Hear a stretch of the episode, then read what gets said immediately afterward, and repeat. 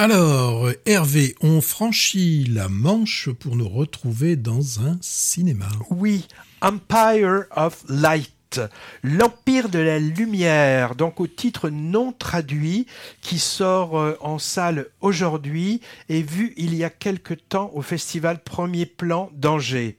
Alors de nouveau un film qui parle du septième art, après The Fablemans, dont on a parlé, sur l'origine de la vocation du cinéaste Spielberg, ou Babylone, sur l'âge d'or de Hollywood des années 20. Ici, on est du côté exploitation, salle de cinéma qui sert de toile de fond, puisque l'action du film se déroule dans un grand cinéma d'une cité balnéaire anglaise dans les années 80, et ce cinéma a pour nom The Empire.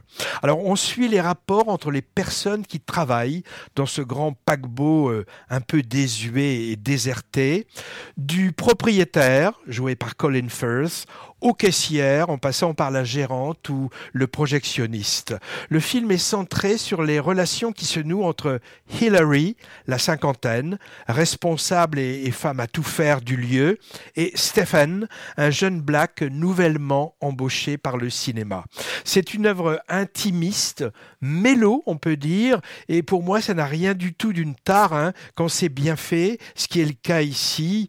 Euh, c'est vraiment très bien. Ça nous parle de quoi? Ça nous parle de désir, une histoire d'amour entre deux individus un peu parias, d'âge différents.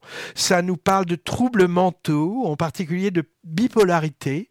J'ai lu après que c'était en partie autobiographique, c'était un hommage du réalisateur à sa maman qui souffrait, qui souffrait de troubles psychiatriques. Et ça, ça nous rapproche un peu du Fableman de Spielberg finalement. Hein. On y évoque aussi le racisme euh, un petit peu. En toile de fond, c'est les années Thatcher et la montée de l'extrême droite anglaise. Et bien sûr, hommage au grand écran, avec ce lieu fantasmatique qui sert de décor à plusieurs intrigues amoureuses, sexuelles, amicales, sociales. Très très grande, Olivia Colman, en personnage principal borderline. Moi je l'avais découverte il y a une dizaine d'années dans la série policière british qui s'appelait Broadchurch.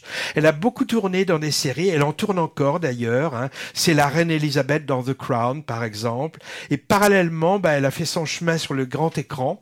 Par exemple, elle a eu l'Oscar et la Coupe Volpi à Venise en 2019 pour la favorite et plein de rôles très forts de filles qu'on voit, euh, qui voit son père chanceler dans The Father, par exemple, ou de mère éplorée dans The Lost Daughter. Vraiment, c'est une grande actrice.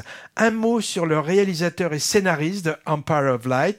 C'est le Britannique Sam Mendes qui a eu un très grand succès dès son premier long métrage en 99 qui s'appelait American Beauty avec Kevin Spacey, cinq Oscars dont le meilleur film. Il a deux James Bond à son actif aussi, Skyfall et Spectre.